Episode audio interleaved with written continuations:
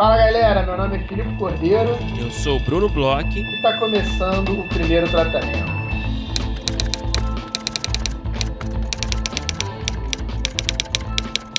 Fala, Brunão! Tudo bem? Fala, Filipe Cordeiro. Eu estou bem. Como você está hoje?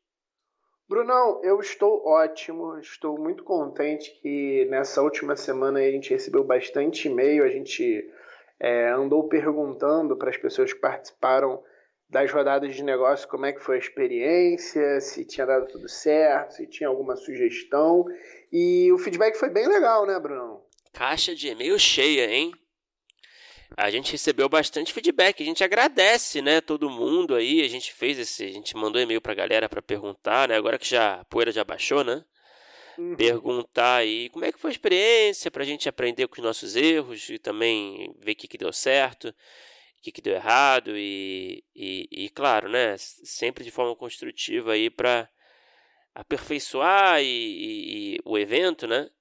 que a gente ficou feliz, né, de saber que teve tão, um retorno tão positivo. Então a gente queria agradecer a todo mundo aí que, que respondeu o nosso e-mail. Quem não respondeu também a gente agradece também, né, Felipe? Exato, eu queria inclusive a galera que não, não respondeu, não recebeu, ou participou até de outras rodadas, e, ou da, da nossa dos outros anos, pode também mandar para gente um e-mail, primeiro tratamento podcast.gmail.com, com ideias, com impressões.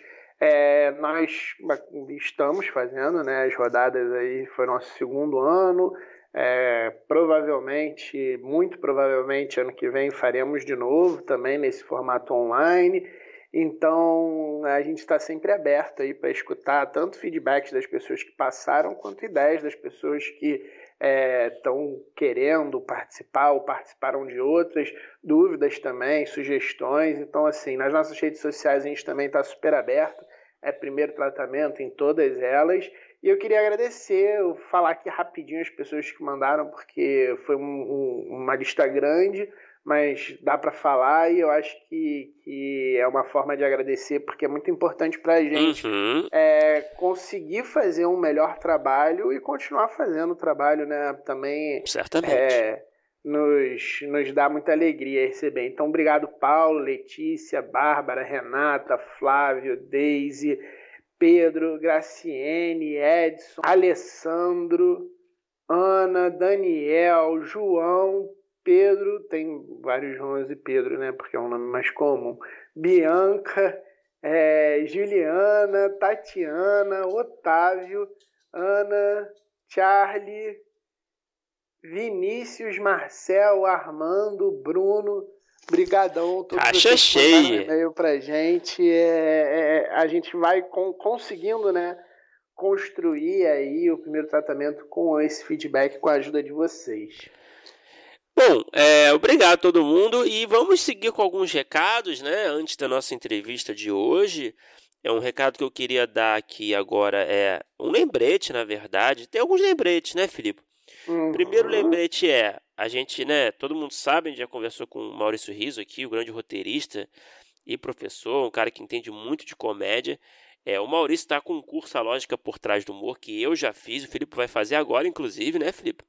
Pô, eu tô é, empolvorosa, tô contando os dias, as horas para começar o meu curso. E vai ser agora, no dia 19 de junho, a primeira aula, no dia 19, dia 26, dia 3 e 10 de julho. Então são quatro aulas aos sábados, de 10 às 13 horas. Então você tem aí, se você está interessado, ainda não se inscreveu, corre que ainda dá tempo. A gente super recomenda. A gente lembra também que apoiadores nossos, né, do primeiro tratamento da, da categoria Divino Amor tem um desconto que a gente anunciou já. Se você não recebeu esse e-mail, se você não viu no grupo do Facebook que a gente colocou, você entra em contato com a gente, é muito simples, tem um descontinho, né? O, o Maurício é o nosso parceiro já. Então, dá tempo, dá tempo de se inscrever. E novamente, eu recomendo muito, cara. Olha, a minha escrita ultimamente, Filipe, cara, escrever escrita de humor, assim, de, de piada, de punch, eu sinto que tem evoluído bastante, principalmente por essa experiência no curso, cara. Pô, você só tá me botando aí mais hypado para esse curso. E galera, vamos lá, vamos ser colega de turma aí. Quero encontrar com todo mundo e fazer esse curso maravilhoso. Brunão, a gente tem mais um, alguns recados, né? Hoje a gente está tá bombando aqui de recado. Uma outra coisa que está aberta aí é o sorteio que a gente está fazendo, né, Brunão? O sorteio do é, Lab 51, que é o laboratório que a, a, a galera lá do Writers 151, blog aí da Jéssica Gonzato e do Guilherme Zanella, que estão fazendo com uma galera da TDC, da nossa querida Bia Crespo, que já teve aqui no podcast. Então é um laboratório de amigos nossos, né, Bruno? É um laboratório aí que é, é uma puta iniciativa, é voltado aí para filmes comerciais, com uma galera além de muito talentosa que está fazendo muito pelo mercado também. Então, vai lá, vocês podem concorrer aí a uma inscrição grátis. Os nossos apoiadores também estão concorrendo, os nossos uhum. apoiadores podem participar é, pelo Instagram, né? aumentam as chances aí, mas também estão concorrendo só pelo fato de serem é, apoiadores. Então são duas, dois sorteios aí que a gente está fazendo e a gente fica aí na torcida não só é, para essas pessoas que vão ganhar o, a, o sorteio e inscrição, mas que os projetos é, virem e entrem aí no laboratório, porque é uma puta oportunidade, né, Bruno? Exatamente. Então tem aí dois sorteios, duas oportunidades aí de ganhar uma inscrição no nosso Instagram. Tem lá o sorteio, só chegar lá no nosso Instagram, no post tem tem todas as informações, aquele esquema de marcar os amigos. A gente vai anunciar o resultado desse sorteio aberto na sexta agora, no dia 18 de junho, tá certo? Também vamos anunciar no dia 18 de junho o vencedor do sorteio para apoiadores. Então, é, tem essa oportunidade aí, fica ligado. Se você não for sorteado, né, que francamente é o mais provável, né, você pode né, e deve né, se inscrever aí no, no laboratório que, que promete ser aí uma outra oportunidade. Né? A gente tem que aproveitar as oportunidades que estão disponíveis e essa é uma com certeza certeira a Bia Crespa é demais, a galera do Writers Room 51 também é demais, eles sabem muito. Acho que seu projeto, se for selecionado, tenho certeza que vai evoluir bastante, certo, Felipe? E Brunão, essa lista aí de avisos continua crescendo. Além de tudo isso que a gente fez aí desses últimos sorteios, é, essas oportunidades aí para os apoiadores, esse mês aí, semana que vem, a gente ainda vai ter mais um evento aí do primeiro tratamento é, a gente está falando aqui em primeira mão, nos próximos dias a gente uhum. vai colocar nas redes, mas a gente vai ter um primeiro tratamento com vida super especial, né, Bruno? Sim, anunciando aqui pela primeira vez aqui, né, teremos o grande, o talentoso, requisitado Michel Carvalho grande roteirista vai ser o palestrante, ele vai dar essa masterclass, essa aula, enfim, essa palestra que é o primeiro tratamento com vida, agora do mês de junho, no dia 24 de junho, para ser mais preciso, às 19 horas, uma quinta-feira, né? A gente tem essa tradição, né, Felipe, de fazer tentar fazer pelo menos sempre que possível, todo mês, ali na última quinta-feira do mês a gente tem feito essa iniciativa, essa essa aula, né? É, para apoiadores, então é uma aula transmitida ao vivo ali no nosso grupo fechado. Se você é apoiador e não faz parte do grupo fechado, entre em contato com a gente também para a gente colocar lá, por favor. E, cara, eu tô animado pra caramba. O Michel Carvalho, ele vai falar sobre a diversidade nas salas de roteiro, sobre construção de personagens diversas. Então, cara, é um assunto aí super rico, um assunto diferente que a gente ainda não abordou com ninguém, né? Nessas nossas, nesses nossos primeiros tratamentos com vida. Então fica o convite aí, o Michel, para quem não conhece, né? Um cara que é roteirista, professor, trabalha muito com ficção documentário, né? Ele trabalhou na, nos projetos Perrengue, Matches, Temporada de Verão, Torre das Donzelas, Mussum, um filme do Cacildes, Favela Gay. É, então é um cara aí com muita estrada, tenho certeza que vai ser ótimo. A gente sempre tem um espaço, né, Felipe, para perguntas no final dos apoiadores que vão estar assistindo ao vivo. E também fica sempre o aviso, né? Quem não puder assistir ao vivo, a palestra fica disponível depois ali na nossa página, no nosso grupo fechado, para você assistir quando você quiser, quando você puder. É, e se você se tornou apoiador recentemente ou vai é, fazer o apoio aí para acompanhar essa verdadeira masterclass aí do Michel você pode também ver no grupo fechado os outros primeiros tratamentos com vida. É, a gente já teve um monte de gente legal, a gente já teve Karina Chus, André Pereira, André Rodrigues, é, o Ricardo Tiese, o Grispan, o João Folharini, a gente já teve um monte de assunto, um monte de primeiro tratamento com vida. De verdade, são verdadeiras masterclasses. Fica esse convite para a galera que puder estar com a gente ao vivo. É sempre legal, porque pode mandar pergunta. A gente é, tem conseguido fazer a pergunta de todo mundo que tem estado ao vivo, pelo menos uma pergunta de cada uma das pessoas a gente consegue fazer. Fica esse convite aí. E agora, Brunão, hoje a gente falou pra caramba, a gente deu um monte de notícia legal para os nossos apoiadores, mas eu queria saber uma outra coisa. Eu queria saber, eu queria é, entender um pouquinho, porque eu já tô até com saudade, como é que está sendo a sua experiência no NPA, Brunão? Cara, obrigado pela pergunta, Filipe. Olha, cara, tá sendo muito legal. Eu sei que você já é veterano, né? Você é meu veterano, né? no NPA. Pode se dizer assim, né? Não sei. O veterano tá aplicando aí é, aqueles, aquelas travessuras com os calouros, né? É, é, cara, o NPA, para quem não conhece, é o, núcleo, é o Núcleo de Projetos Audiovisuais de Curitiba. Eu tive a sorte, tive a felicidade de ser selecionado esse ano com um projeto de série, que é o Katz Rosenbaum, uma série de comédia é, junto dos meus parceiros, Daniel Sartório e o Gabriel Guidalevich. É, e cara, eu tô adorando. Tive só um encontro, na verdade, até agora. Eu vou ter o segundo agora no sábado.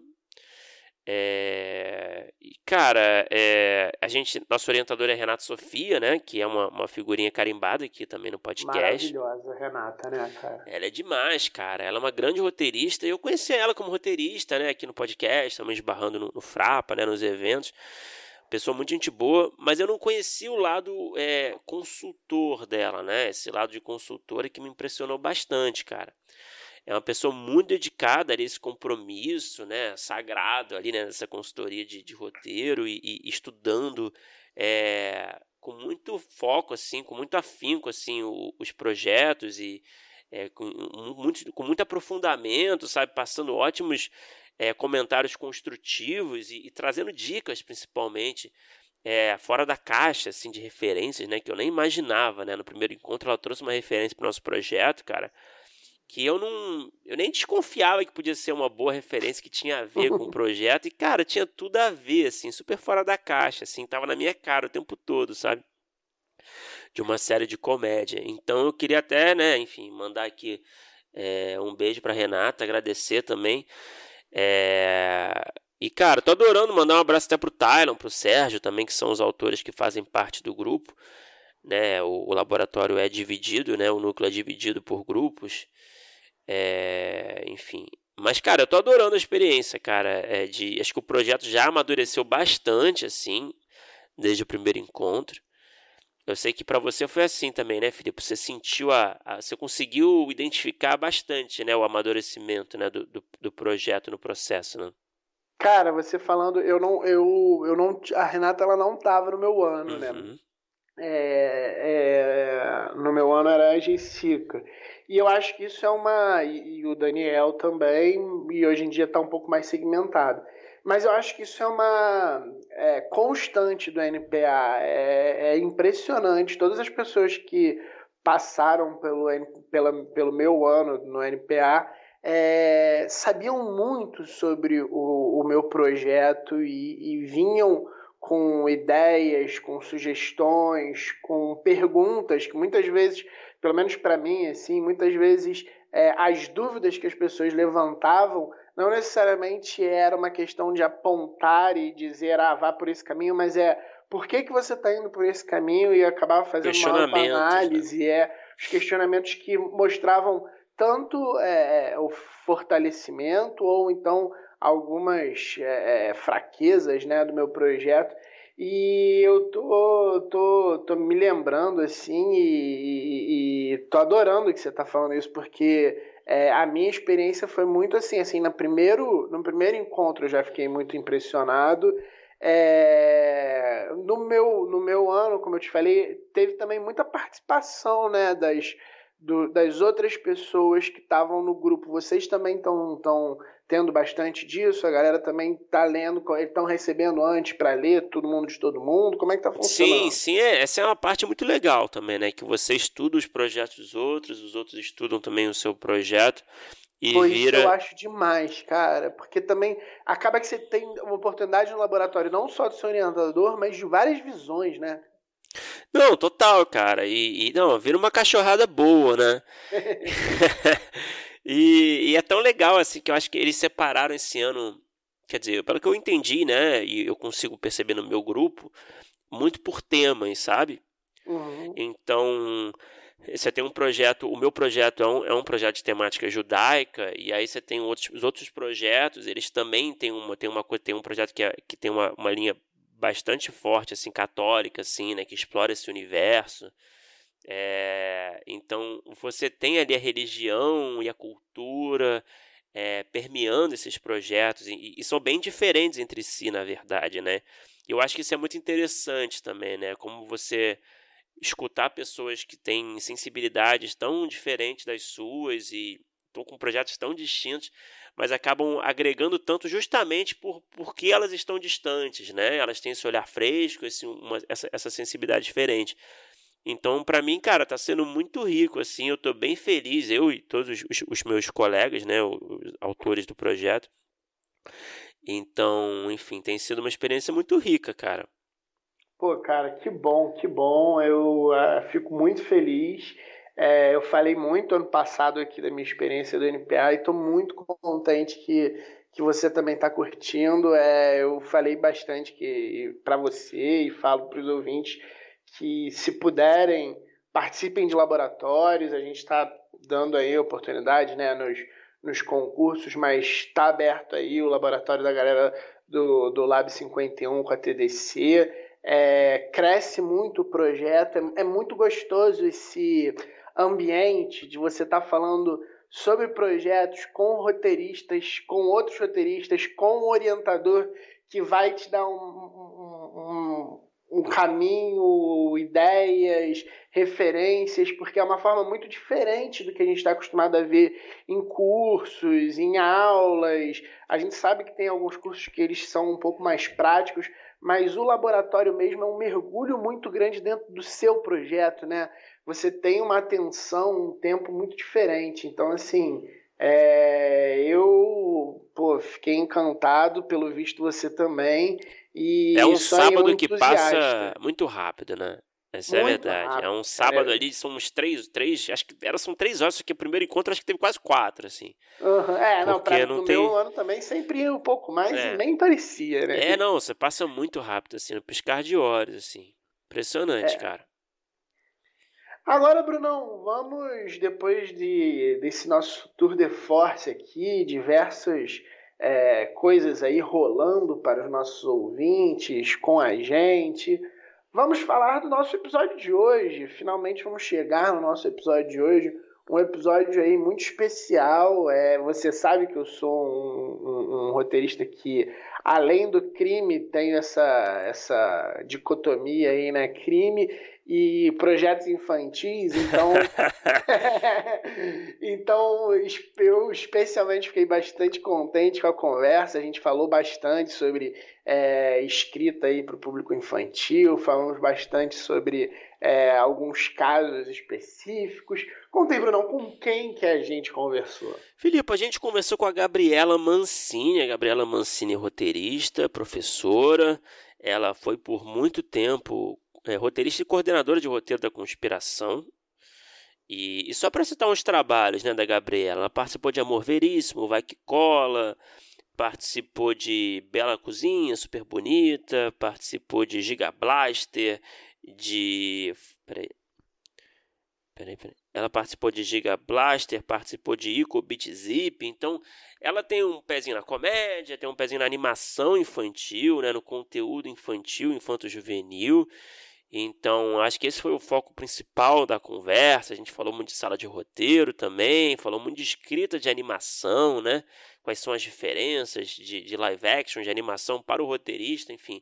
Eu acho que foi um papo recheado, Filipe. Foi demais, cara. Vamos escutar aí que foi muito bom.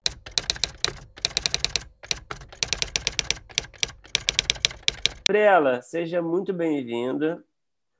É um prazer te conhecer, conversar com você. É, eu queria Obrigada, começar. Prazer é meu. eu queria começar a conversa falando um pouco da sua formação, né? Eu li, você até mandou, né, o seu currículo para gente, que é assim de se admirar, assim, né? Um currículo enorme é, cheio de projetos legais. E eu vi que a sua formação de roteiro foi em Cuba, né? O que sempre, é sempre a gente sempre gosta de falar disso aqui, né? Com, com, os roteiristas que tiveram experiências também fora do Brasil, ainda mais em Cuba, né? Que tem tanta tradição, né? É, no cinema, né? No ensino. É, eu queria que você falasse um pouco dessa experiência que já passou um tempo, né? Mas eu queria Nossa, que é. eu não sei o que te chamou mais atenção, se você tem assim uma memória mais mais nítida do que te chamou mais atenção nessa sua experiência é, nessa formação em Cuba? O que, que você trouxe assim de principais aprendizados que você que foram fundamentais aí, né, para sua carreira como roteirista, esse tipo de coisa? Ah, bacana. É, eu fiz o curso regular, né, que hoje em dia são três anos. Eu fiz 2005 a 2007. Eu entrei no primeiro ano em que passou a ser três anos. Só que eu entrei direto no segundo ano, que o primeiro era bem básico, né? E eu já tinha alguma formação como já fazia frila como roteirista e tal. É, e eu, eu, lembro que eu escolhi, né, eu quis entrar na escola de Cuba por causa do Gabriel Garcia Marques, que é um dos mentores, e foi o primeiro livro de roteiro assim que eu li, foi o Como Contar um Conto. Então, era uma referência para mim, além de adorar a obra dele, né, como, como escritor. E, mas o que eu lembro, assim, que mais me marcou em Cuba, porque a gente tem essa peculiaridade de você estar tá isolada ali, né? Você mora na escola de cinema, então você está numa ilha, né? É, eles focam muito na você buscar sua voz. Então, mais do que a parte técnica, que também era maravilhosa, assim, a escola realmente é um luxo, é um, um privilégio, assim, você... É, ele não tem um, um, um professores fixos, né, a cada ano vai mudando um pouquinho, mas sempre aberto a sugestões. Então, os próprios alunos levavam sugestão de que professor a gente queria, sei lá, para diálogo, para escaleta, sabe? Muito específico, assim. É, mas o mais bacana, eu lembro que era isso, assim, tanto que na, na prova de seleção, é, eu tive vários colegas que, assim, não, às vezes não tinham nada de, de, conhecimento de cinema, de filmografia, assim, é, mas tinham uma visão muito peculiar de mundo, né? tinha o que dizer. Então, para mim, o mais legal na escola foi isso, assim, foi é, mais do que a parte técnica, que acaba que a gente né, consegue aprender escrevendo, lendo livros, né, fazendo outros cursos mais curtos, foi essa imersão de tentar descobrir minhas referências, né, o que que eu gostava em cada filme que eu via, é, e tentar achar essa voz, né, que esse isolamento permite esse mergulho, né o isolamento e o, a, a, intensidade do curso ali, 24 horas de cinema, né? Porque as aulas eram pela manhã e à tarde, e à noite ainda tinha é, bate-papo com convidados, sessão de cinema toda noite na sala Glauber Rocha. Foi um lindo, assim, foi inesquecível e realmente mudou a minha vida, né? Não mudou só a minha carreira, como você sai de lá outra pessoa, realmente, né? E, Gabriela, é, como é que foi, já que a gente começou aí da, da formação, é, antes de você ir para lá, você falou, você já tinha trabalhado, você já tinha algumas experiências, é, eu acho que você escreveu um livro aberto, né, um programa, é, tinha escrito coisa para o futuro, um, um, pouco, pelo que eu vi, um pouco, era um pouco de roteiro mais com cara de variedade, jornalismo, e depois começou a ir um pouco mais para ficção. Eu queria saber como é que foi esses, esses primeiros passos. Você sempre é, teve um interesse em, em, escrever roteiro audiovisual? E aí, como é que foi, foi, foi a migração, assim? Porque também é uma coisa que sempre chama muita atenção. A gente está é, tá acostumado a ver assim, portas de entrada, né? Para hum. alguns programas mais de variedade. Hoje em dia tem muita coisa para internet, por exemplo mas tem esse momento da migração que você começa a realmente trabalhar com projetos maiores, mais autorais, drama, etc. E isso é sempre legal também saber como é que foi esse, esse outro passo, sabe? Hum, legal. É, a questão, eu sempre gostei, acho que tem mais talento para ficção mesmo, mas é, isso veio do contexto. Eu sou de Belo Horizonte e eu me formei lá em publicidade e não, mas nunca nunca entrei numa agência de publicidade assim. Eu fiz porque na época eu sou velhinha, eu tenho 42 anos e na época não existia faculdade de cinema em BH. Então eu já queria fazer cinema e achava que publicidade era o mais próximo ali que eu teria de uma câmera. É, mas consegui fazer estágio na Rede Minas, seria um equivalente à TV Culturas, eles, é, não sei se é filial, mas eles exibem programas né, em comum ali. É, emissora, né, dele, a Rede Minas de televisão, que era meio a referência, a escola, né, da galera do audiovisual é ali, maravilhosa, assim. É, porque você faz de tudo, né? Então, eu fazia... É, entrei como estagiária, num tipo um telemarketing, um teleatendimento, né, para, para os espectadores, mas logo, assim, com um mês, eu, a minha sala era do lado da sala do livro aberto.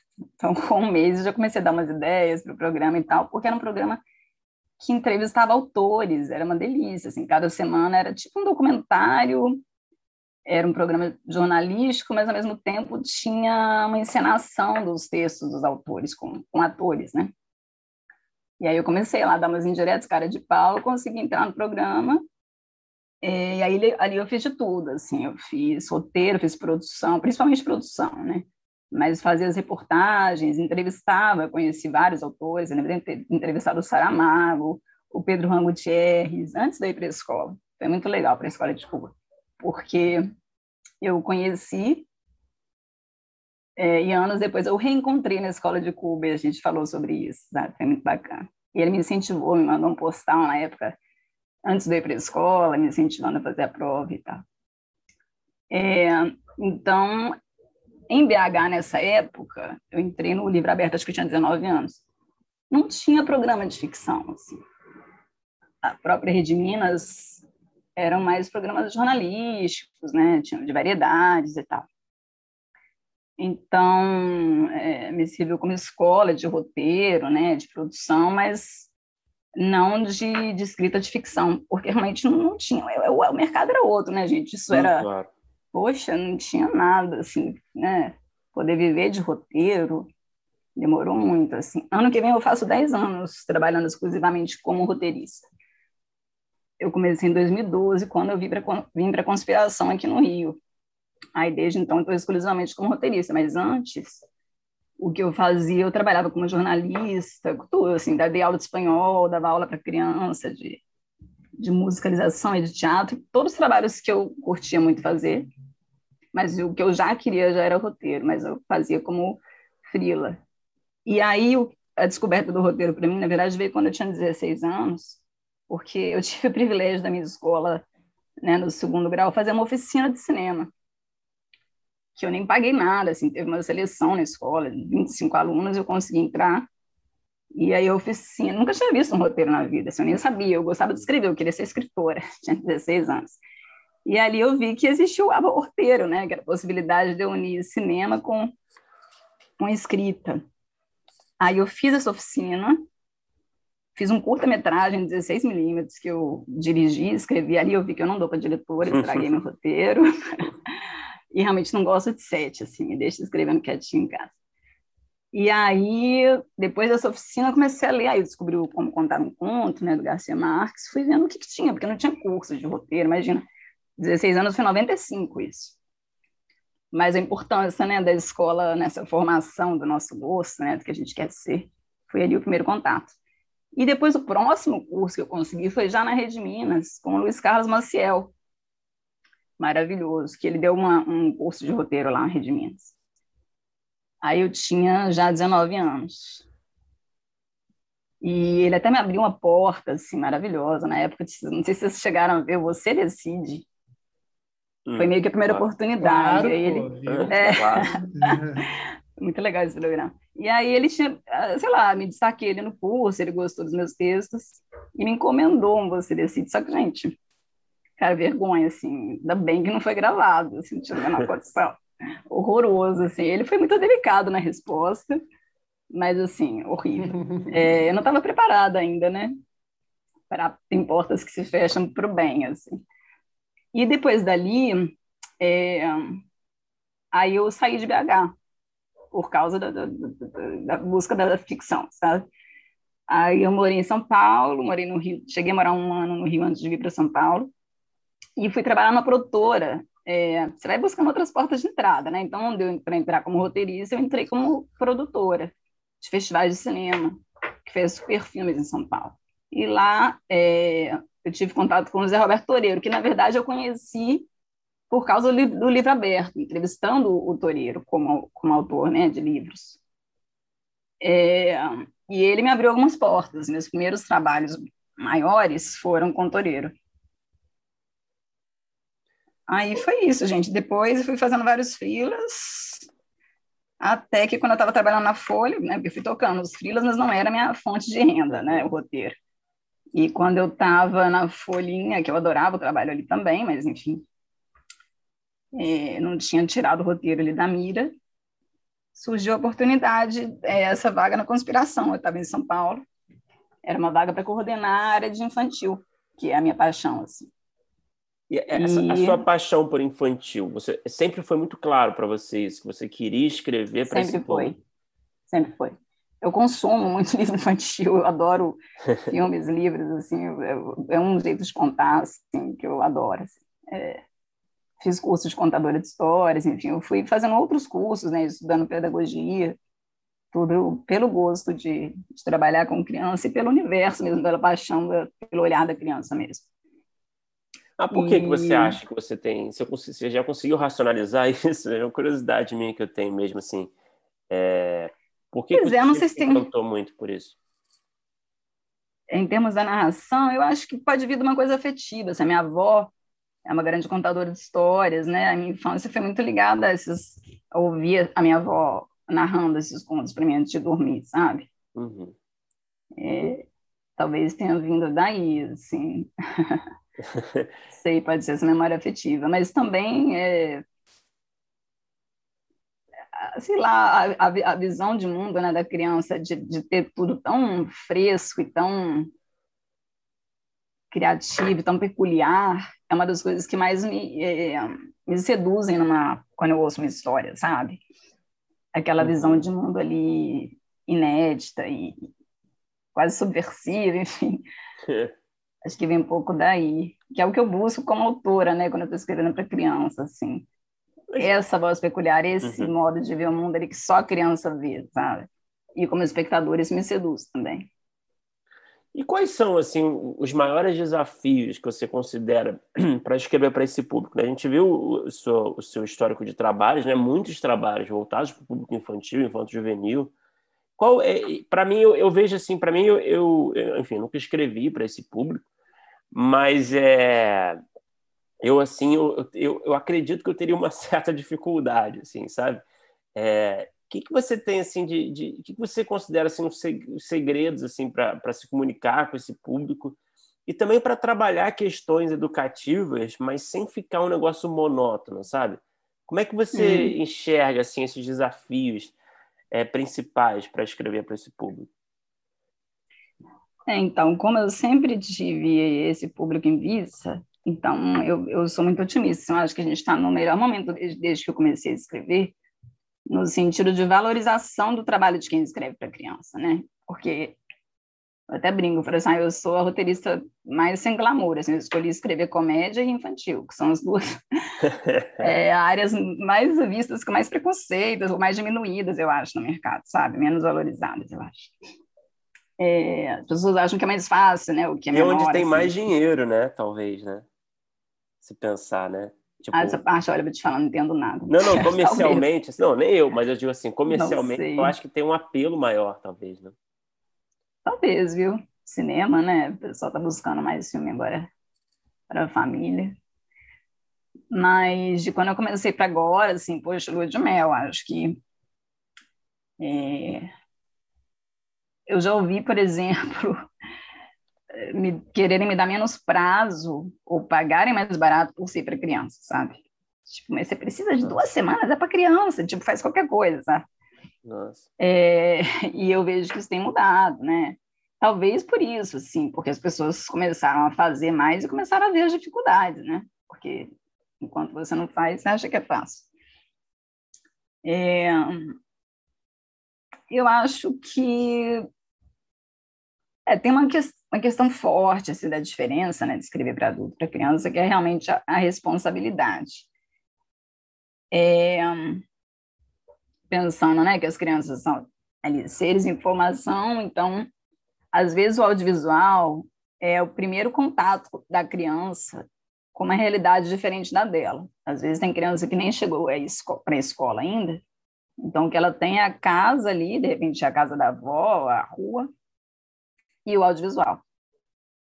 Então, que, que, né, que, que personagens, que cenários, que definição de gênero ali, que tipo de menino, tipo de menina, que, de que classe social, é, de que raça, é, com, com que condições de saúde, né? É, a gente está apresentando para essas crianças que estão formando, né? É, seus conceitos ali de, de gênero, enfim. Eu, eu tenho uma filha de, vai fazer cinco anos em agosto, eu vejo quanto isso, é, isso realmente influencia, assim, o quanto é forte isso, assim.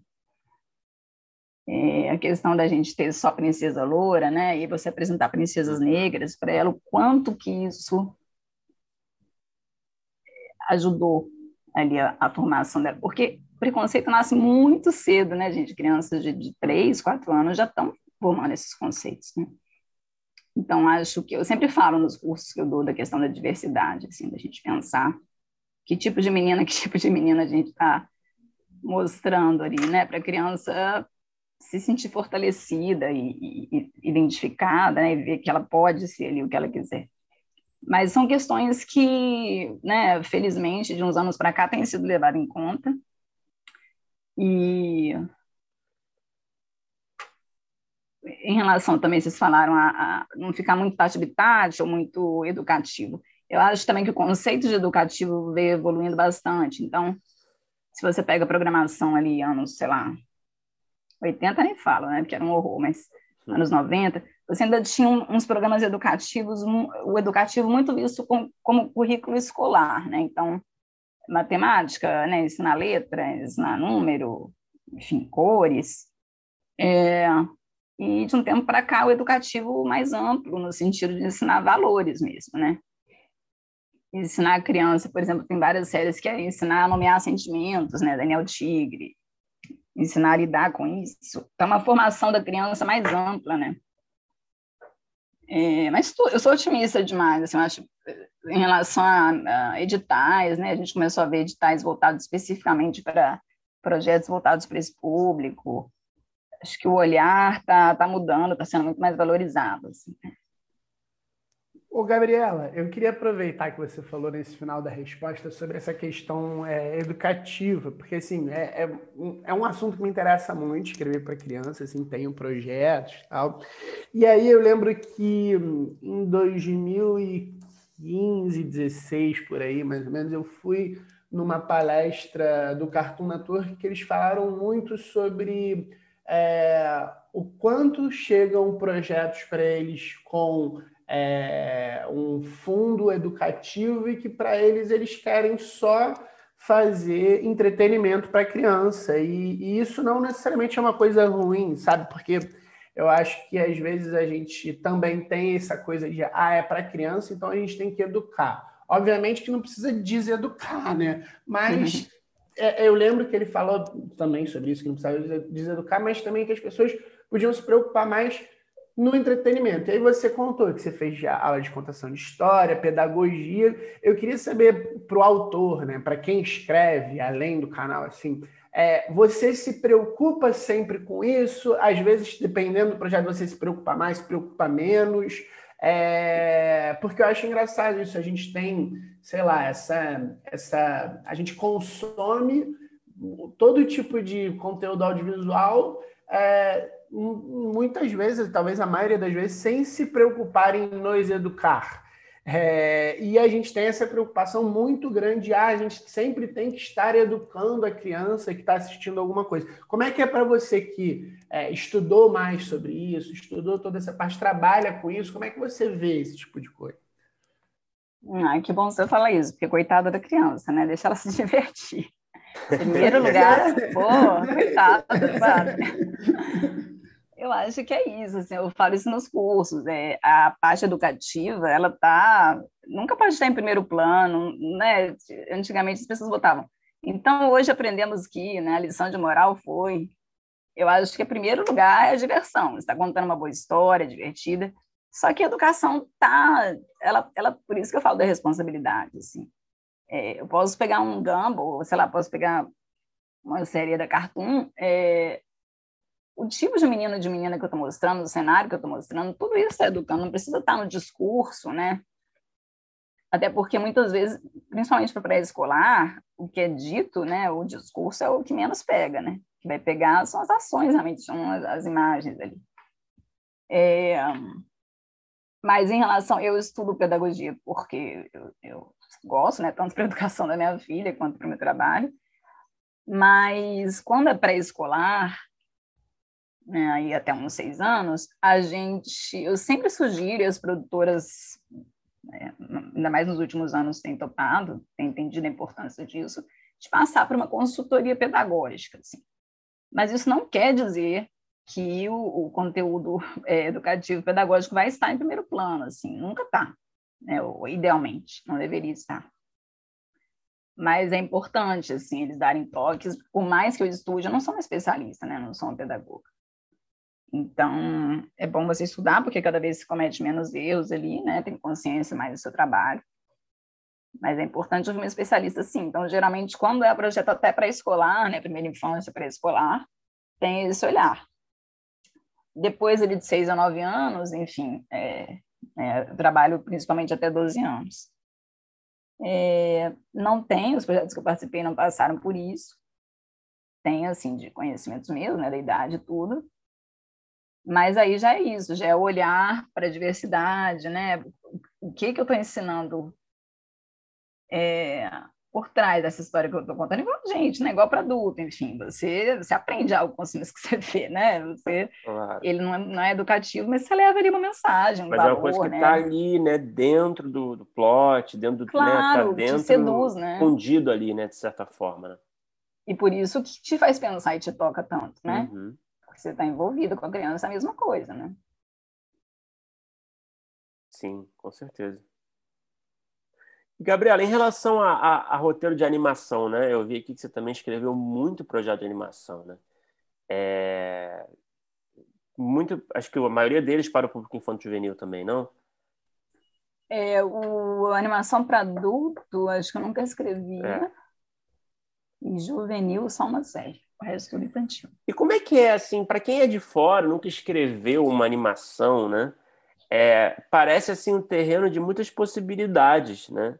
Mas a gente sabe que não é bem assim, né? Também tem todas as limitações de produção e é, uhum. de locações, não é tão amplo, assim, de possibilidades, né? Você tem ali uma, uma série de regras também, né? Com certeza. Queria que você falasse um pouco da, da é quais são as diferenças que você enxerga no processo de desenvolvimento de um roteiro de animação para um roteiro de live action? Muda muito? É basicamente a mesma coisa? O que, que você falaria sobre isso? É, um dos erros é pensar que pode tudo, né? Porque a animação pode tudo. É, não pode por questões orçamentárias e também por uma questão de, de construção do universo mesmo, né? É, acho que corre o risco assim de quanto mais liberdade a gente tiver, da gente se perder nesse universo. Você começa a criar, criar, criar, e de repente, é, eu lembro de um dos livros que eu li sobre animação, que dava o exemplo do super-homem. Então, se eu botei o super-homem fazendo nas regras do meu universo ali, ele está fazendo um super esforço para carregar um carro, e depois ele carrega um caminhão super fácil, assim, né, sem esforço nenhum. Então, quando esse pode tudo, né, a gente acaba caindo em contradições, enfim.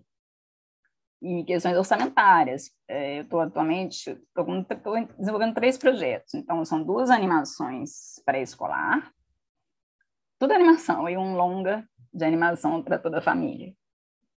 É, e, e, eu estou justamente, eu tive uma, eles fizeram uma reunião comigo, porque além de escrever o roteiro, eu estou escrevendo as sinopses também. Então eu estava numa, numa fase muito livre, assim, de criar as histórias, né? E aí eles fizeram uma reunião, olha aqui, a gente já tem esse tanto aqui de personagem, agora você vai, é igual comprar um item novo, você vai elencar esses personagens aqui, você vai criar as histórias com isso aqui. Porque a gente estava na sinopse 6 com 14 coadjuvantes e tal. E também uma série que eu desenvolvi na Conspiração era isso, a gente tinha, eram 52 episódios, de 7 minutos cada, de animação. E aí a gente tinha um elenco fixo, que eram seis animais, era pré-escolar também, seis co-protagonistas, e ao longo dos 52 episódios, a gente podia chamar nove convidados, nove personagens novos ali. E cenários também. Tipo, teve um episódio que a gente sugeriu que tivesse uma praia. Aí a produção falou, beleza, vamos botar praia pelo menos em três episódios, né? Então, tudo era discutido é, de mãos dadas ali com a produção. É, em termos de formato, no live action, a gente geralmente faz uma página por minuto, né? A contagem. Uhum. Na animação, é, quando é um, um, ritmo mais frenético, assim, eu escrevi a terceira temporada do Giga Blaster, cinco episódios, que está inédito ainda. Que é uma animação mais nonsense com aquele ritmo, né? Mais cartoon. É, o Giga Blaster é para o Globo. Mas é esse ritmo assim, mais frenético. Então, os roteiros chegavam a ter 16 páginas, não, chegava até acho que 18 páginas, né? geralmente são 16, para 11 minutos de animação.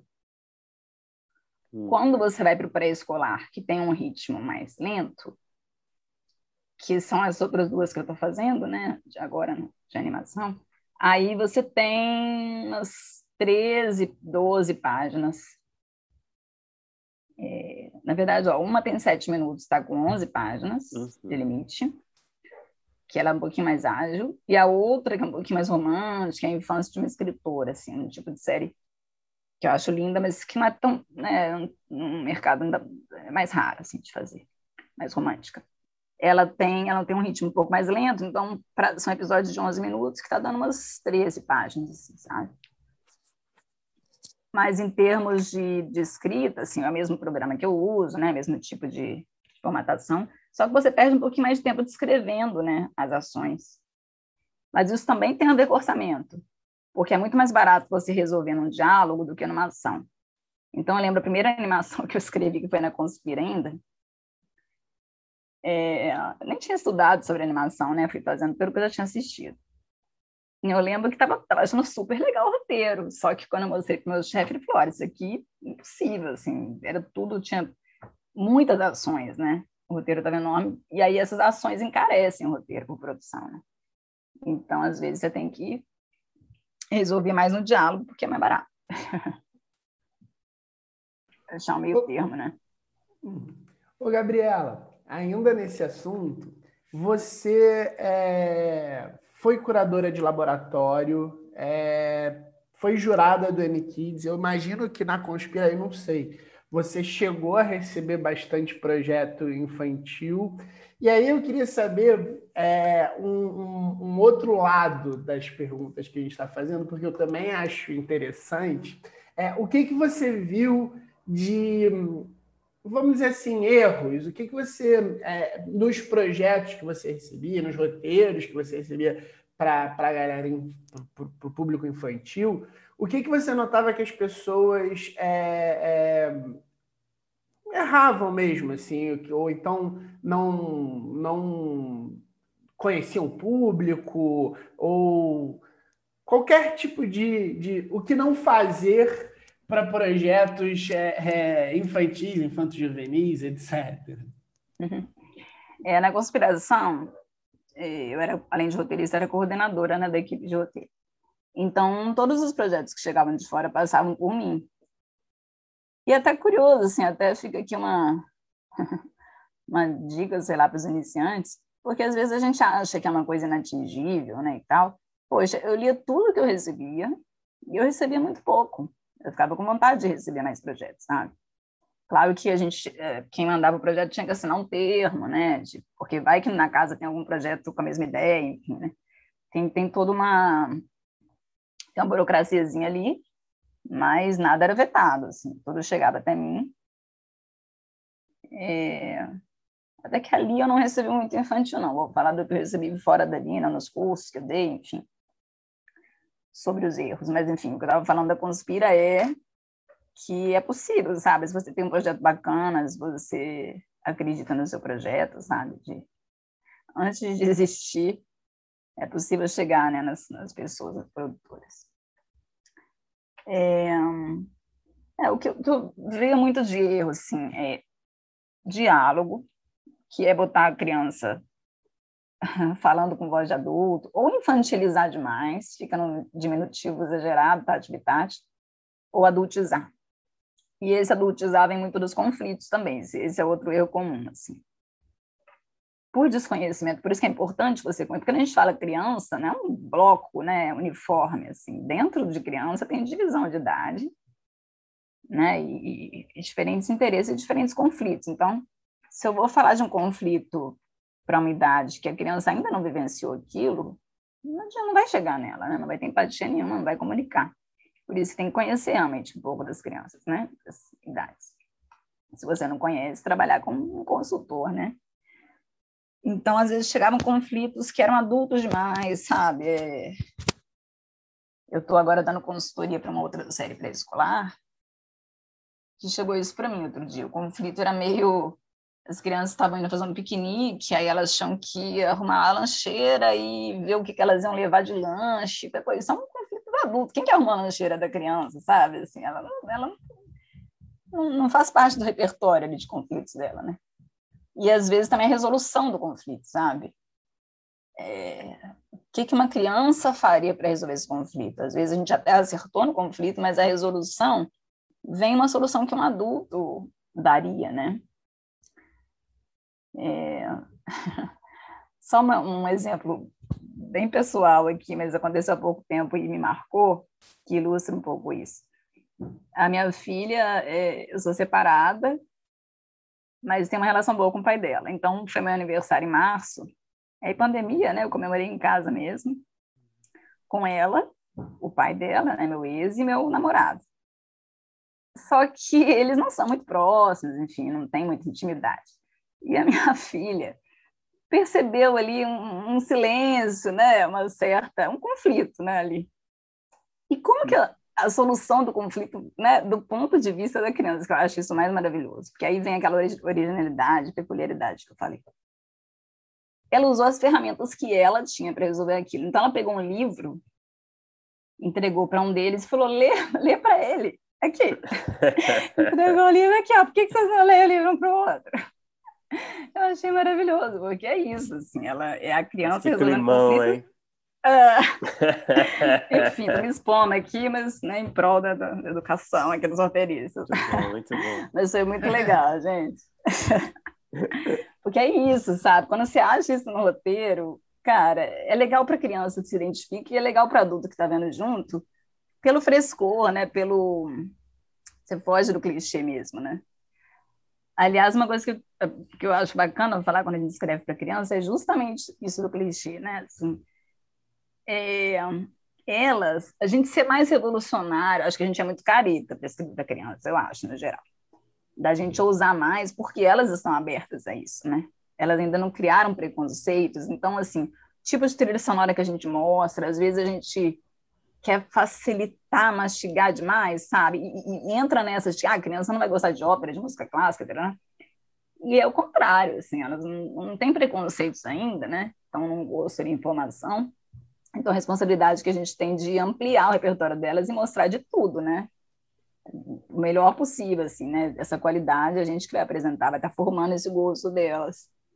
Então, da gente ousar mais na hora dessas escolhas, sabe? Não pensar que porque é para criança tem que ser uma coisa mais é, simples, né? Mas você acha que essa caretice, ela, ela, ela, ela está presente só, é, principalmente nos roteiristas, que você diz, ou está mais no mercado de forma geral? Não, eu muito fico pensando que vezes, é, eu, eu, pensa, eu imaginei, eu supus, supus isso, né? Talvez seja uma é, uma, uma, ideia, uma ideia meio assim mais conservadora, né, de, de talvez de, de, tomar menos riscos, né, não sei. Não, total, né, um reflexo mesmo da sociedade. A gente às vezes argumenta com o canal algumas coisas e o argumento, a, a defesa principal deles é, se eu botar isso aqui, os pais me ligam no dia seguinte é. reclamando, né? Mas a gente, a gente tem que ir tentando. Não precisa também ser, né, pé na porta, mas assim, é, tem uns programas, tem um programa japonês que chama Design, ah, eu acho, ah, Design, que é sem diálogo, são, são quadros, só experiências estéticas, assim, que as crianças adoram, inclusive as brasileiras, né, que já assistiram, que eu já acompanhei. É, pô, eu não consigo ver isso aqui no Brasil, assim, uma coisa não narrativa e sensorial, experimental, sabe? Que tem tudo a ver com a criança, né? Acho que a linguagem da criança é muito mais poesia, metáfora, assim, do que esse discurso racional, principalmente para escolar, assim. E a gente não vai muito por aí, né? Mas eu respondi a última pergunta, nem lembro. Respondi, falando de outras coisas. Do, do, Sim, do, né? dos erros, não, tá bem respondido. Ah, tá, dos erros. Ô, Gabriela, eu, é, assim, antes de mudar de assunto, eu ia, eu ia, mudar de assunto aqui, mas eu lembrei que você está para lançar um curso, né? Talvez seja interessante você falar um pouco, que é um curso voltado para roteiro, para escrita, para o público infantil, né? É, acho que seria legal você falar até um pouco para quem está interessado nesse tipo de escrita, passar um pouco das informações do curso. Ah, bacana. Então, faz um tempinho já que eu não dou curso. O último que eu dei foi em abril do ano passado. Já, meu primeiro online, né? Que já tinha começado a pandemia. É, e realmente né, não tem muito curso na área voltado para escrita de roteiro para o público infantil. Assim. E a Ritornello, que está é, lançando vários cursos bacanas aí, me chamou para escrever, para dar esse curso, né? Então vai ser na primeira quinzena de agosto, vão ser duas semanas. E foi um, é um curso novo, assim, ele foi estruturado especificamente para Ritornello, com a demanda de ter mais prática, porque a maioria dos outros cursos que eu dei tinha alguma coisa de prática, mas não era o foco, né? Então vão ser duas semanas, segunda a sexta. É, eu dividi por idades, então, primeira infância, eu dou uma parte teórica, né, tem exibição de material, algumas coisas escritas por mim, outras né, referências que eu curto, e bastante exercício, assim.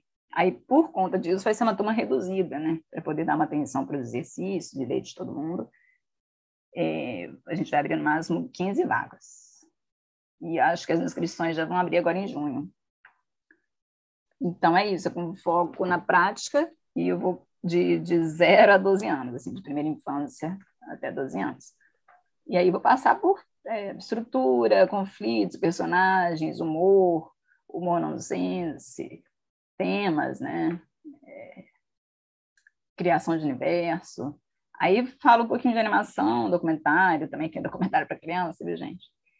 É, e live action. Oh, muito legal, hein? Vai ser uma correria, hein? 15 vagas. Vai ser disputado no tapa. Ah, vamos ver. Eu adoro dar curso, pena que não dá tempo de dar mais. Gabriela, agora mudando de assunto, é, eu queria falar de um assunto que é, que é recorrente também nas nossas conversas, que é o networking, que eu vejo né, que você fez uma porrada de trabalhos, né, tá sempre é, indo de sala em sala, né? E eu queria saber como é que você costuma trabalhar o seu network. A gente sabe, né, que é um assunto importante para o roteirista, né, uma habilidade que a maioria dos roteiristas não tem.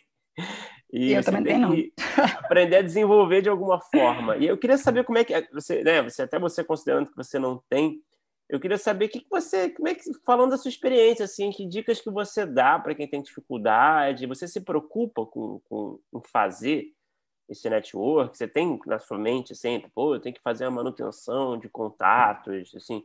Como é que você trabalha com isso? Você vai mesmo é, num piloto automático, de certa forma, sem se preocupar tanto com isso na sua carreira? Como é que você lida com essa questão?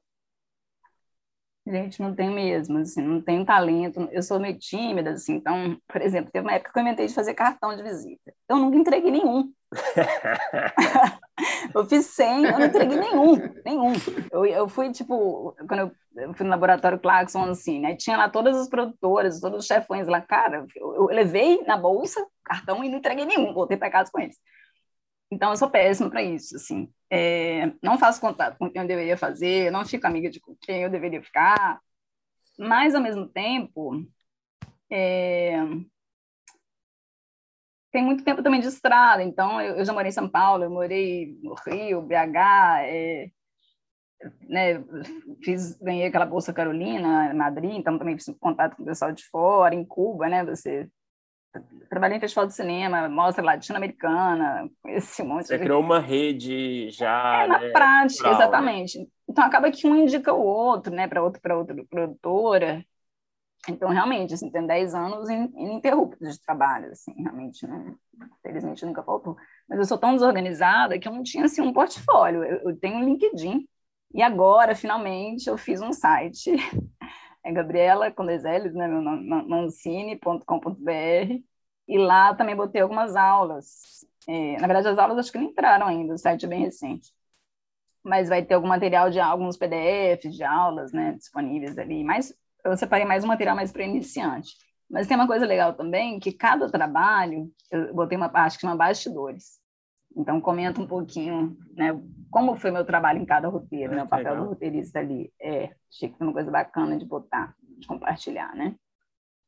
Mas, gente, não tenho. Assim, o o que eu consegui de, de cara de pau, assim, foi por e-mail. É, eu tenho muita fé em currículo e-mail, assim, porque os principais trabalhos que eu consegui, seja na Rede Minas, seja depois na Folha de São Paulo, a Folha eu entrei, eu não conhecia ninguém ali, eu peguei o e-mail da editora, Gabriela Romeu, assim, sei lá, dei um Google, não foi nem editora, acho que foi folhinha, arroba, UOL, Folha, e mandei meu currículo, assim, na cara de pau. E ela me chamou para uma entrevista, depois fiz a matéria teste lá e tal. Tudo foi assim, é, foi com currículo, e-mail e sem contato, sabe? E, e deu certo, assim. Então, não custa tentar, né? E um pouquinho de cara de pau. Uma pessoa também que me abriu portas foi a Adriana Falcão, que eu também fui assim, fui no lançamento do livro dela e acabei pegando contato dela. Depois em Cuba, ela foi minha, eu escolhi, né? Eu pude escolher. Ela foi a mentora do longa que eu desenvolvi lá de conclusão de curso e também curtiu o meu trabalho e me abriu algumas portas também, assim. Dá um pouquinho de cara de pau e você ter o que mostrar. Eu acho que isso também é uma dica importante, porque eu vejo muita gente reclamar. Ah, até amigos mesmo. Assim, ah, é uma panelinha, não sei o quê, eu não consigo entrar. Aí eu pergunto, mas você tem material para mostrar? Se você abrir uma porta, você, vai, você tem projetos ali que você acredita? Não, não tem. Fica esperando cair uma oportunidade para ir e escrever, né? Para alguém pagar para escrever. Não, você tem que ter um material para mostrar, né? Mas é isso, eu não sou muito boa de network, não. Ô, Gabriela, é, quando a gente estava conversando sobre é, mais roteiro infantil, você falou uma coisa é, sobre roteiro de comédia, né? Humor, que também você vê um pouco de preconceito, vamos dizer assim. E é engraçado que assim, a gente já teve esse, essa conversa aqui algumas vezes, porque o Bruno é, escreve muito para o humor, é um dos defensores aí de roteiro de humor, e ele falou até sobre é, comercialmente tal, e eu, eu acho que ultimamente, é, com todo esse contexto que a gente está vivendo hoje em dia, é, não tem mais tanto dinheiro em termos de, de, governo, infelizmente, a gente vive essa bagunça. É, os streamings chegaram com muita força, e eu vejo que eu tenho essa impressão, pelo menos, que os streamings estão com um olhar com muito carinho para comédias, as comédias têm feito muito sucesso, tem muito lançamento. E aí eu queria que você dissesse como é que você está vendo o mercado hoje em dia, se você sente ainda é, esse. É, essa virada de cara, assim, esse, essa torcida de nariz, sabe? Ah, já que é roteiro de comédia, escreve mais rápido, ou, ou menos é, é, importância, porque a gente, por exemplo, a gente já conversou aqui, a gente sabe que, é, por exemplo, para seleções assim, editais, em alguns laboratórios, é, concursos de roteiro que não sejam específicos para comédia, raramente tem um projeto, um filme, uma série que seja de comédia, mas em compensação desse outro lado, eu tenho essa impressão que o mercado tá com um olhar, é, principalmente agora que é um, um, tá com um olhar muito voltado a, a fazer views, né? Porque a gente está sem cinema, mas ingresso, views, etc.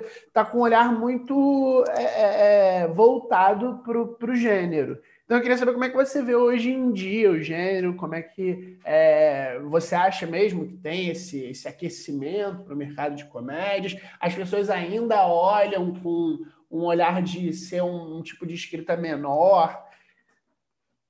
É, eu acho que está tendo um aquecimento para comédia e para juvenil também, assim. Eu vejo que os filmes estão procurando, né? Mas que é muito bom, porque acabava que os jovens tinham que ver série adulta ou, né, não tinha muito voltado ali pro, especificamente né, para o universo deles. Pré-adolescente também, acho que ficava ali meio no limbo, né? E, e eu mesma escrevi uma série pré-adolescente da inédita ainda, que eu gosto bastante. É, mas eu acho que esse preconceito, quando eu falava desse preconceito, eu acho que é menos é, em festivais e prêmios, assim, eu ainda vejo, assim, que às vezes tem melhor roteiro, aí tem a categoria separada ali e tal eu estava falando mais em relação aos roteiristas mesmo, sabe? É, isso do, de comédia, né? Do infantil, não. Do infantil, é, eu vivi em relação a produtoras, né? De como eu falei, de pagar menos ou, ou me dar menos prazo por ser infantil. Mas isso faz tempo que eu não vejo, assim. Isso eu acho que mudou, né? Talvez pelo mercado, né? Talvez por, por, uma, por verem o, o sucesso, né? A demanda ali que o público infantil dava. Mas eu tava, quando eu pensei do, do, do preconceito com comédia, eu estava pensando especificamente entre os roteiristas mesmo, sabe? É, quando eu escrevi Vai Que Cola, então, nossa, eu lembro, assim, que tinha essa diminuição, assim, assim esse preconceito, assim, sabe? De achar que era mais simples e tal, e era bem complicado, né? Sitcom é uma piada atrás da outra ali, e tinha um ritmo de produção muito maluco, assim. Eu lembro, a gente tem que escrever 40 páginas de um dia para o outro. Nossa, louco, é. E, pô, e piada, piada, também. piada, né? Realmente torna ainda é. uma, e tem é uma coisa muito de é, o ritmo de tem uma fórmula específica que nossa, que realmente torna muito mais complexa. É, e, e não é só piada, né? Assim, tem uma estrutura, está contando uhum. uma história, não é? Não são piadas, não é uma, uma coleção de piadas soltas, né? piada tem que vir do personagem, enfim. É... E também era um ritmo insano para os atores também, eu lembro que de decorar, né, tá. Mas era o preconceito que eu falo que eu acho que não mudou é, em relação aos próprios amigos, assim, aos próprios colegas roteiristas mesmo, sabe? De, de olharem para o autor de comédia. Não estou falando só por mim, não, estou falando de outros autores de comédia, de comédia de quem eu sou próximo que, que falam sobre isso, assim. De, de, serem vistos como, como menos, né, como um trabalho menos louvável ou mais fácil de fazer, sabe? Principalmente mais fácil de fazer visto assim, acho. Como se o drama requer mais uh, desenvolvimento, elaboração e tal. E acho que, né, cada um tem os seus, seus desafios, assim. Mas em relação ao infantil, acho que melhorou muito, sim. É, preconceito do mercado. E a gente vê pela, pelos, pelos, pelos concursos, né, pelos laboratórios com linhas específicas, né, acho que o SESC tem, o BR Lab tem, linhas específicas para projetos infantis e infantos juvenis, né, felizmente. E, Gabriela, é, falando um pouco de sala de roteiro, é, eu vi que você né, foi roteirista-chefe de diversos projetos também. É, que critérios você costuma usar? Eu não sei se você teve esse poder, se você costuma ter esse poder de, de, de escolher roteiristas para compor a sala. É, mas se, se for o caso, que critérios você costuma usar para escolher esses roteiristas? Aonde que você procura? Você pede algum tipo de material específico? É, queria que você falasse um pouco sobre isso. Legal. Tá. É, eu procuro diversidade, tanto na composição é, sei lá, gênero, raça, enfim, quanto uma complementariedade assim de especialidades. Então, uh, eu acho que meu forte é diálogo, Aí eu pego alguém forte em estrutura, escaleta, né? Enfim, tentar montar uma sala mais diversa possível. Assim. Não dá para a gente escolher quem tem mais afinidade escreve como eu, né? É, atualmente, a sala, ó, das, eu estou em duas salas de pré-escolar, mas uma estou escrevendo sozinha. É, sozinha assim, né? Claro que parceria da produção, da direção e tal, mas o roteiro tá só eu mesma. A outra, eu tô com eu mais duas roteiristas e uma foi tinha sido minha aluna no barco, né, no Centro Cultural dei aula em São Paulo. Eu conheci ela ali, eu, isso eu gosto muito, sabe, de poder dar oportunidade assim para os novos talentos. Então a Mariana Ferraz, fica aí o nome dela, super talentosa. Tinha sido minha aluna acho que em 2017. Depois eu dei consultoria para dois projetos dela, ela me convidou, aí pude conhecer melhor o trabalho dela, e já, já é o segundo trabalho que ela colabora comigo. É, tenho né, tentado abrir espaço também para roteiristas negras, né, essa educação antirracista que a gente precisa ter abrir espaço, então. E estou sempre aberta a receber material de novos autores para conhecer o trabalho deles, né? Geralmente eu peço para ler alguma coisa, né, antes de indicar. Por isso que é importante também ter texto pronto, né, para mostrar. Uhum. Mas, é, e sim, tenho tido autonomia de, de indicar. Ah, que bom. Quando eu, quando eu sou roteirista-chefe, de indicar a equipe que colabora, assim. Ah, legal. Gabriela, é, vamos para encerrar, a gente tem né, nosso bloco final. Né? A gente faz as mesmas perguntas para todo mundo, tá bom? Então, então vamos lá. É, qual é o melhor roteiro que você já escreveu, na sua opinião? Pode ter sido filmado, pode não ter sido filmado, pode ser um episódio de uma série, pode ser uma série como um todo, pode ser um curta, pode ser um longa, pode ser tudo. Melhor, melhor, melhor. Deixa eu ver. ah, dos últimos que eu escrevi, eu fiquei muito satisfeita com o meu trabalho no Giga Blaster, porque eu já venho escrevendo animação no Sense há um tempinho, e ali, sabe, parece que deu um estalo, assim, ali eu ficou fluido para mim, ficou fácil, estava fluindo muito, assim. Eu acho que quando eu escrevi o Kubitsi, por exemplo, para o Copo Studio, que também é meio nonsense ali, ainda estava muito na teoria, sabe? Às vezes você precisa de um tempo para introjetar aquilo. Então, os gigas eu já senti que eu escrevi um nonsense que fluiu ali. É, gosto muito desses roteiros que eu, eu falei da série pré-adolescente, mas é uma série inédita da Mar Filmes. Tá, eles estão é, em reunião né, com os streams, assim, aguardando resposta. Mas eu botei muito de mim, assim, apesar de não ser uma série criada por mim, eu pude botar muitas situações da pré-adolescência. Acho que mandei bem, assim, acho que ficou divertida e sensível. Assim. Mas tudo, é, tudo inédito. O Giga deve estar para sair a terceira, mas ainda é inédita. E o outro ainda está nos streamings. Assim. E qual foi o pior roteiro que você já escreveu? Vale tudo novamente? Pode ter sido filmado, pode não Nossa ter sido filmado.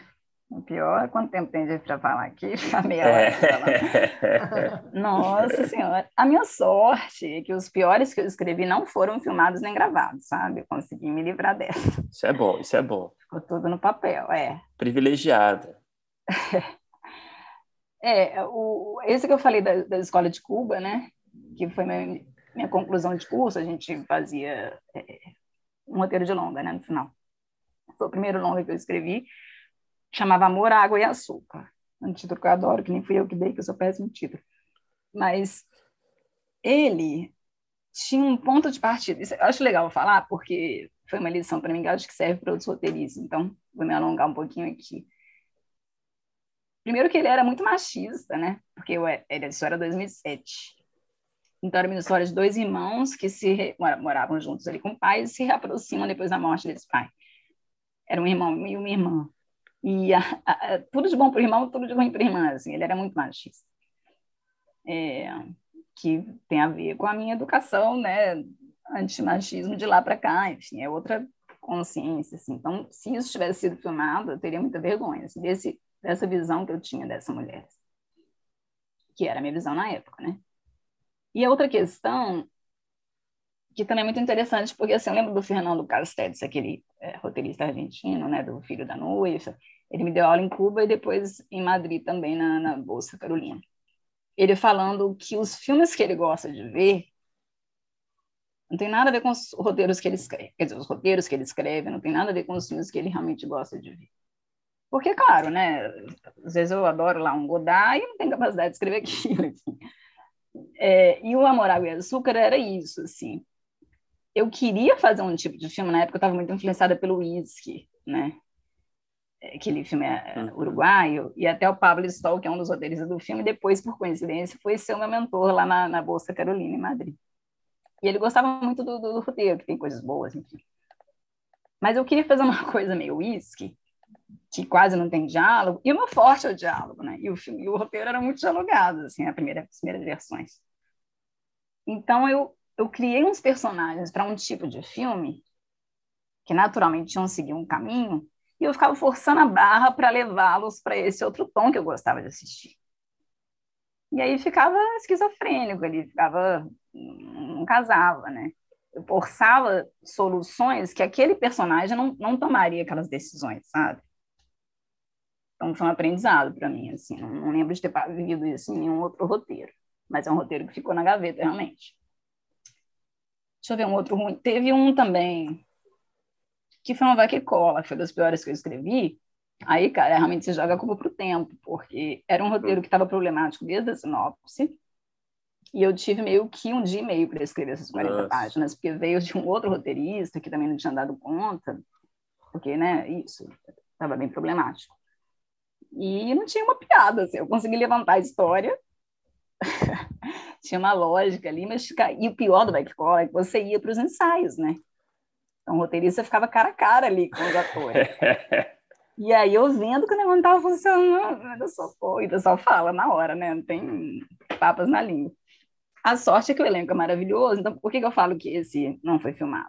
Porque ele foi salvo pelo elenco, que criava muitas piadas mesmo, enfim. O Paulo Gustavo tinha uma coisa corporal genial, assim, que ele criava, né? Graça, só do jeito dele se movimentar no palco. É, então, isso me livrei ali por causa da, da produção, da direção e do, do elenco, mas era bem ruim. E um outro que eu acho bem ruimzinho também, que não foi filmado, mas que também acho que serve de lição assim para outros roteiristas, é que tinha uma época, se eu morava em São Paulo ainda, que eu achava que eu dava conta de escrever qualquer roteiro se eu tivesse tempo para estudar aquilo ali, sabe? Aquele gênero e tal. Hoje eu não acho isso não. Mas na época eu topei fazer um longa que era é, muito maior do que eu, no sentido de maturidade mesmo, assim.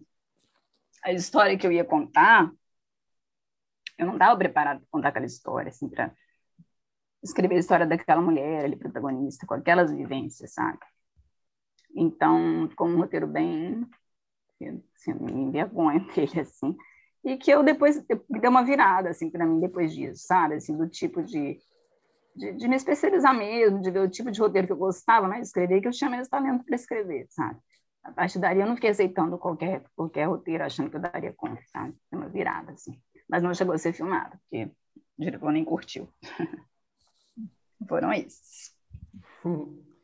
E Gabriela, por que, que você assistiu nacional estrangeiro? E aí pode ser para todo tipo de público, série, filme. Quando terminou, você pensou, poxa, queria ter escrito isso. Nossa, é difícil. Ah, uma série que eu acho que foi a primeira aula de roteiro que eu tive, assim, que eu lembro de eu gravar os episódios em, VHS na época e transcrever as falas, foi Comédias da Vida Privada, que eu voltei a ver porque eu comprei o DVD, deve ter um ano mais ou menos, e voltei a ver alguns episódios. É, isso era um que eu gostaria de ter escrito no sentido de é, também no sentido de que tem a ver comigo, sabe? Assim, acho que eu é, daria conta de escrever. E o curioso é que eu escrevi Amor Veríssimo na Conspiração, né?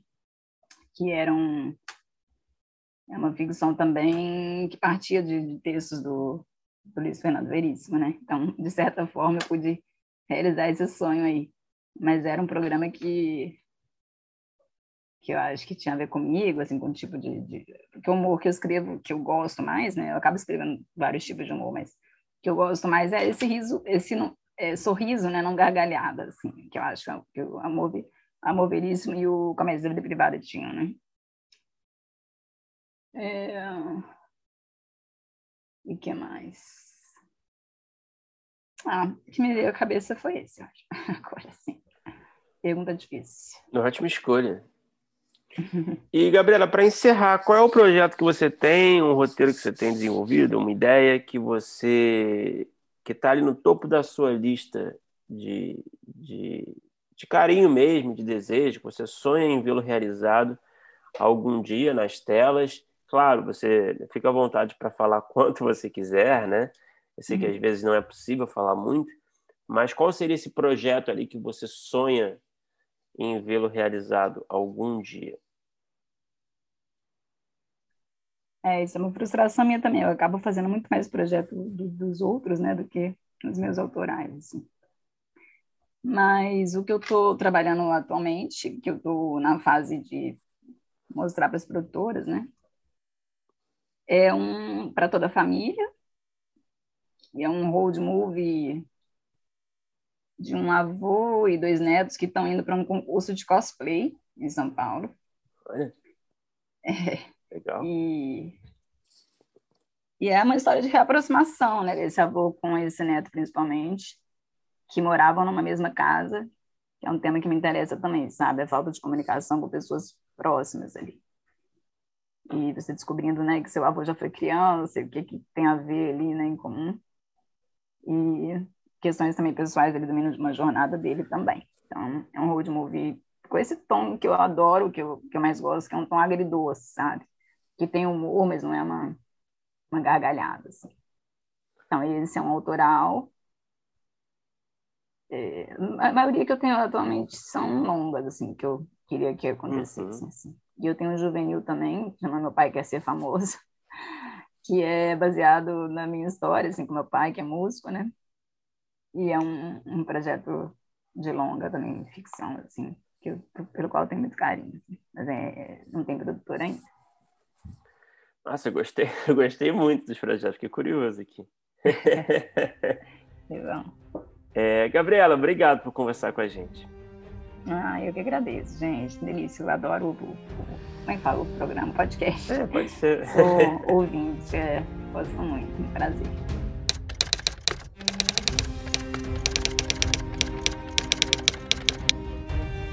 Opa, chegou até aqui? Muito obrigado por escutar. Não se esqueça de assinar o feed do primeiro tratamento no seu agregador de podcast favorito. Comentários, sugestões ou em busca de consultoria para o seu roteiro? Mande um e-mail para primeirotratamentopodcast.gmail.com que responderemos assim que puder. Já ouviu falar da nossa campanha no Apoia-se? ganhe recompensas exclusivas e nos ajude a continuar entrevistando nossos roteiristas favoritos. É só entrar em apoia.se barra primeiro tratamento e se tornar um apoiador. Muito obrigado novamente e até o próximo episódio.